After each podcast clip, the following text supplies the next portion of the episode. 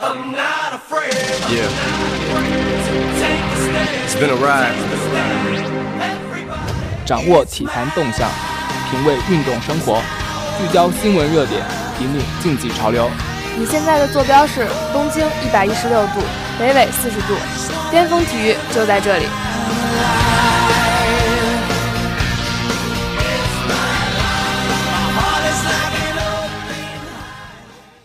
爱的听众朋友们，大家好，我是晨曦，我是南乔，这里是每周三晚上五点三十分准时与您相约的巅峰体育。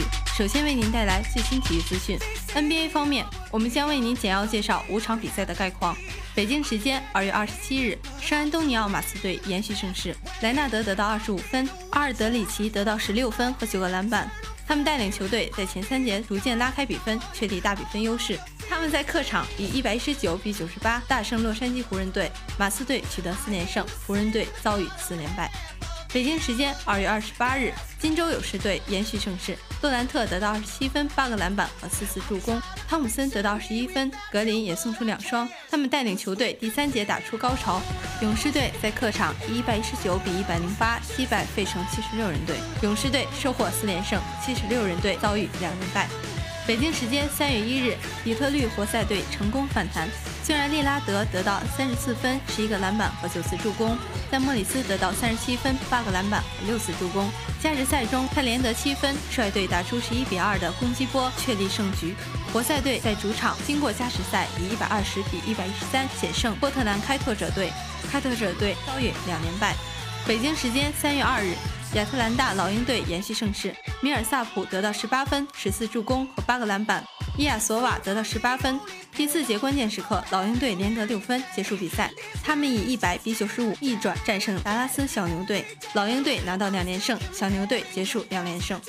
北京时间三月三日，菲尼克斯太阳队主场反弹，克里斯得到十七分，沃伦得到十六分和八个篮板，他们带领球队六人得分上双。太阳队利用末节进攻高潮，建立起大比分优势。他们在主场以一百二十比一百零三击败夏洛特黄蜂队，太阳队结束三连败。足球方面，我将为您介绍英超和西甲的最新赛况。北京时间三月二日三点四十五分，足总杯第五轮的一场重赛，曼城坐镇主场五比一逆转击败英冠球队哈德斯菲尔德，波恩为客队先下一城，阿圭罗、梅开二度，萨内、萨巴莱塔及伊赫纳乔破门，曼城跻身足总杯八强，四分之一决赛将对阵同样来自英超的米德尔斯堡。北京时间二月二十七日凌晨三点四十五分，当地时间二十六日晚间二十点四十五分，二零一六至一七赛季西甲第二十四轮一场焦点战，皇马做客陶瓷球场挑战比尔亚雷亚尔。在零比二落后的情况下，皇马凭借贝尔的头球、C 罗的点球、莫拉塔的头球连扳三球，三比二逆转取胜，二十三场十七胜四平两负，继续领跑西甲。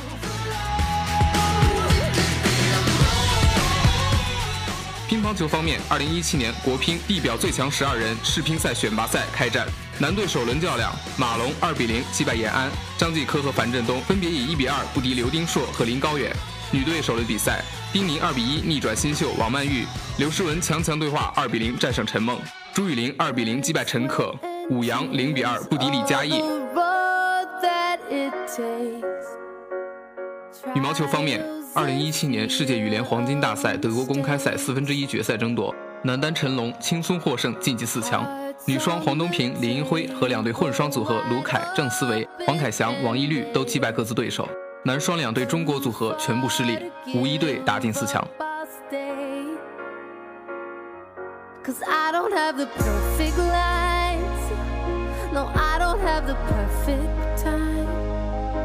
I know I'm not perfect, fine. But I know just what it takes when you ask me to jump. I say how high. 下面我们将为您奉上深度体育解读。失败催生哈登蜕变，本季完美诠释领袖风范。詹姆斯·哈登又来到洛杉矶。对快船比赛的前一天，他参加了著名的脱口秀节目《杰米鸡毛秀》。此时的哈登是一支成功球队的领袖。截止对快船比赛之前，哈登本赛季场均得二十八点八分，联盟第三；送出十一点三次助攻，联盟第一。把得分与助攻加起来，休斯顿火箭队有一半的进攻都跟他直接相关。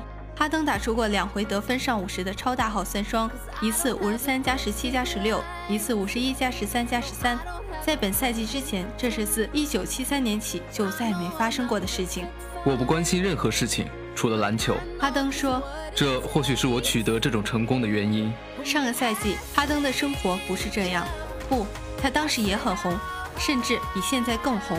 二零一五年十月底，火箭输给勇士二十分，紧接着去迈阿密，刚从大巴下来要进酒店，就有一大帮摄影师围着哈登狂拍，所有镜头对准哈登，根本不在意他的任何一名队友。这是怎么了？哈登问自己。我是谁？那时候，哈登从雷霆队第六人转变成火箭队大当家已经三年，几乎拥有一切。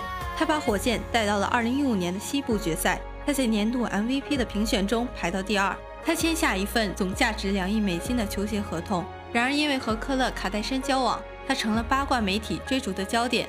最后，这点正是那一大堆镜头的由来。哈登说：“太多了，太快了。”可他处境并不妙。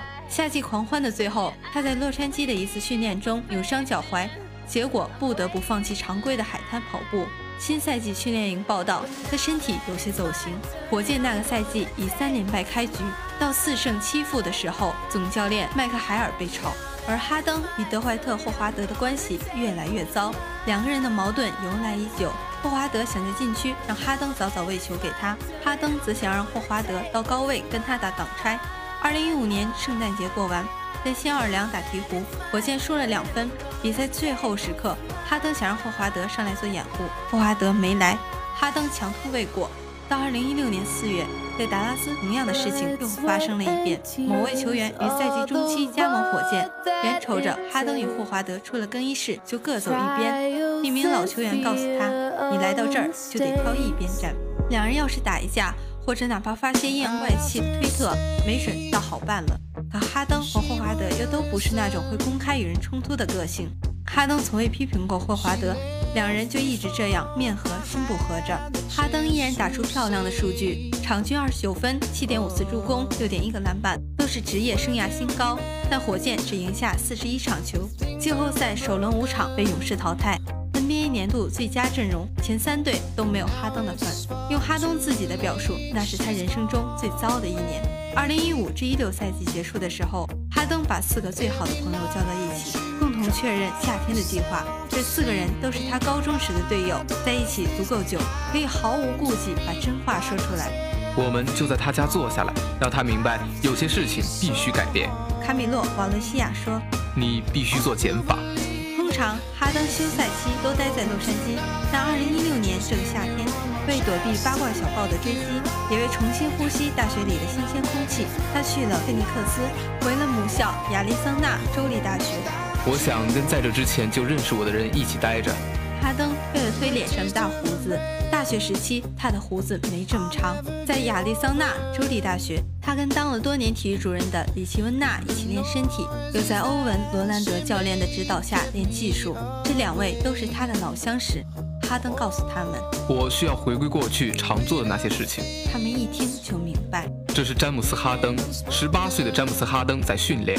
温纳说：“不招摇，没戏码，就只是詹姆斯。”二零一六年六月初，哈登给火箭队 CEO 泰德·布朗打电话，告诉他自己不想打奥运会。哈登说：“我得让脑子变正常，让身体变正常，全身心投入到这个队里来。” NBA 选秀那天，哈登一直在火箭的作战室里。尽管火箭并没有首轮选秀权，他陪火箭管理层去过一趟亚特兰大，去让埃尔霍福德和贝斯摩尔加入。后来又跟杜兰特待了几天。虽然这些人最终都没来火箭，霍华德走了，个性难搞的劳森、比斯利、史密斯也走了，顶替他们的是莱恩·安德森和埃里克·戈登。安德森是哈登心仪的挡拆搭档，戈登则是个出色的投手。夏季联赛的时候，大伙儿一起看了看火箭的夏季联赛队伍，又一道去了迈阿密看了场。说，在这个联盟里，大家有时候就各走各的，各干各的了，很容易就失去联系。但这是我的工作，掌控这个更衣室，确保上赛季发生的事情不会再发生。对安静的哈登而言，领导一支球队并不那么容易。为此，他特意去看了励志演说家的演讲视频。伯利开口，他说：“我不能只是处在这里，我得成为他们当中的一员。”贝弗利是哈登在火箭队最好的朋友。他说：“你知道圣安东尼奥为什么这么好吗？他们有天赋，可是人人都有天赋。让他们与众不同的是，他们的生活井然有序。像我和詹姆斯这样的人，我们少年时很寒酸，这是一个全力以赴去赢得一切的机会。但他有钱了，有车了，有名了，他见过了一切，做过了一切，现在可以只为胜利了。”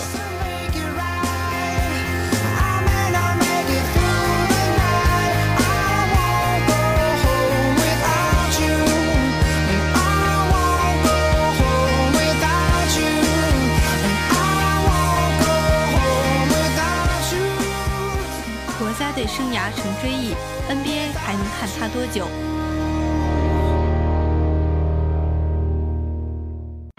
德克诺维茨基这个名字已经在我们的生活中存在很久很久了。一颗颗流星划过，大放异彩，在遁入宇宙的无边黑暗。当你回头看向天空的一个角落，有一颗星星，却一直嵌在同一个地方，随着日月轮转，永无更替。然而，即使是恒星，也有开始收敛锋芒。迎接即将到来的坍缩的一天，诺维茨基正式宣布，他将从德国国家队退役，以2015年欧锦赛的最后一场做结尾。他19年的德国队队员生涯正式收梢。诺维茨基第一次代表德国国家队出场，还是在1997年。在那之后，他身披德国战袍出战153次，交出了场均19.9分的成绩单。2002年，他率领德国队取得了世界男篮锦标赛的铜牌。2005年，他又带领德国队取得欧锦赛的第二名。但遗憾的是，他从来没有能带领德国队获得任何一项赛事的冠军。他在 NBA 也已经待了十八年了。一个消瘦的欧洲白人，在一个被非洲裔美国人所统治的职业联盟里待了十八年。随着时光的流逝，他的 NBA 职业生涯结束倒计时也已经被启动。所有人都意识到了这个节点的来临，只是我们都不知道它离我们还有多远。二零一五年四月一日，美国一个网站发布了诺维茨基正式退役的消息。在新闻中，NBA 高层、小牛老板库班以及众多教练与球员都对诺维茨基的职业生涯表示了最高的敬意。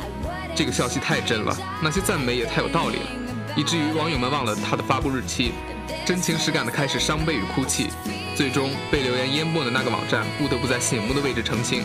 亲们，注意一下时间好吗？这是一篇愚人节新闻啊！德克的确是会退役的，但不是现在。自从1998年通过选秀进入 NBA 之后到现在，在这段漫长的岁月中，他到目前为止一共打了一千三百零七场比赛，在历史上所有的 NBA 球员中排名第十五位。在这么多比赛中，他一共得到两万八千八百六十三分，在史上所有的 NBA 球员中排第六位，一共赢下了八百三十六场比赛，这个胜场数在史上也排名第六位。最关键的一点是他所有的胜利与失败，他所有志得意满的欢笑与心有不甘的泪水，都献给了一支球队。在这个市场经济的年代，自由球员的流动是再寻常不过的事情。但是这个勤恳认真的德国人从来没有离开过他的主队，没有小牛就没有他，没有他也就没有小牛。哪怕在他退役之后，一提到小牛，相信绝大多数人脑海中还是会浮现他的面容。多年以来，小牛能够拥有如此稳定的战绩，以及这十八年中获得的那一次总冠军，都需要奉诺维茨基为头号功臣。然而如今，他仍然是最晚离开训练场的那个人。如果你探访夜晚的球馆，也许会发现他回来加练投篮的身影。里克·卡莱尔说，他很幸运能够执教雷吉·米勒和诺维茨基这两位 NBA 历史上最伟大的球员。这两个人拥有相同坚定的意志与惊人的天赋。就如同用一匹只有华美暗纹的绸缎裁制而成的两件不同衣袍，光看外表只能领略它们表面的美，只有触摸它、穿上它，才能感觉到它的坚实、细密以及耐用。岁月的浸染并不会损害它的材质，只会留下漂亮的独特纹路。米勒的最后一场 NBA 比赛是在印第安纳举行，当时他在一场季后赛中以二十六分成为当场比赛的得分王。那个时候他已经三十九岁了。卡莱尔认为诺维茨基也是一个同样坚韧的球员。诺维茨基就是为篮球而生的。卡莱尔说，他对篮球抱以最高的爱和尊重。很明显，他拥有世上难得一见的能力与天赋。但他伟大的地方在于他成了一位把篮球带往另一个高度的最特别的球员，一个能够把职业生涯维持的那么长、那么好的球员。必须是对篮球投入了完全的热爱，并且拥有旁人难以置信的工作热情。马刺主教练格雷格·波波维奇也说：“我已经几千次的说过了，现在我还是要再说一次。诺维茨基是篮球运动历史上最伟大的球员之一。不过他自己并不想要太多声势浩大的告别。他轻描淡写的说，他不需要盛大的巡回退役仪式，一切都顺其自然。等退役的时候到了，我就会退役了，该怎么样就怎么样。我不会天天都考虑这种事情。我还想再打两年，珍惜这剩下的时光吧。”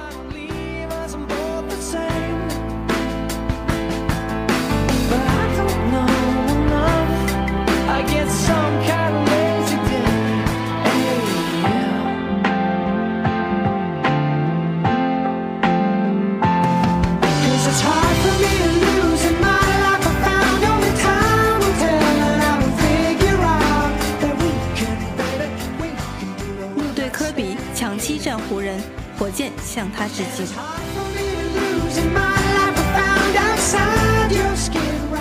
北京时间二月二十八日，休斯顿火箭在主场以一百零八比一百一十七不敌印第安纳步行者。火箭在本场比赛也继续进行了舰队五十周年的庆典活动。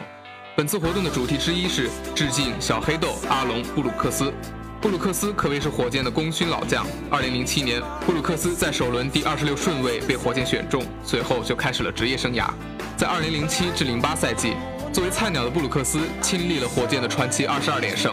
当时他出战了其中的十八场比赛，总计得到四十四分，场均得到二点四分。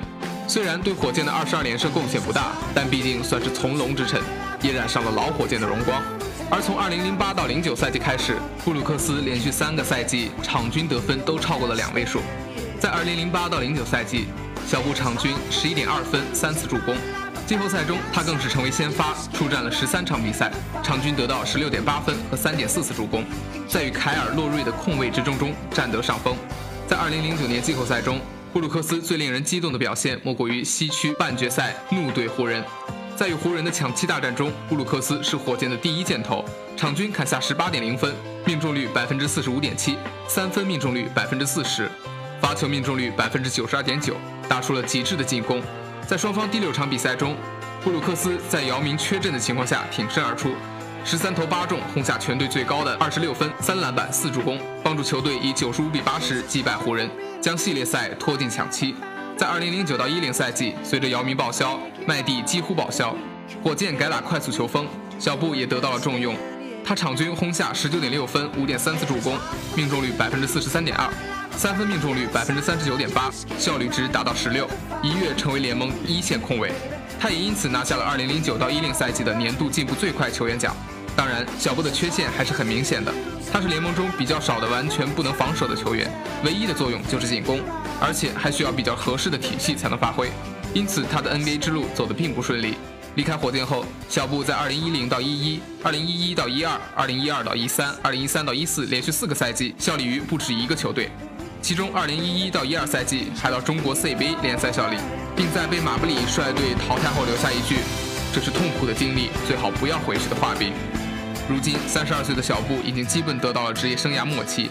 虽然他球风极端，性格也不算温和，但是他毕竟给火箭球迷带来过快乐，带来过独特的比赛观赏体验。今天在比赛途中，火箭专门请他到赛场中间，让他接受了全场球迷的鼓掌欢呼致意。在最近十来年的进步最快球员中，布鲁克斯可能是混得最差的球员了。但是他巅峰时的风驰电掣，依然是火箭球迷心中不可磨灭的经典。从这个意义上说，小布的生涯也是成功的。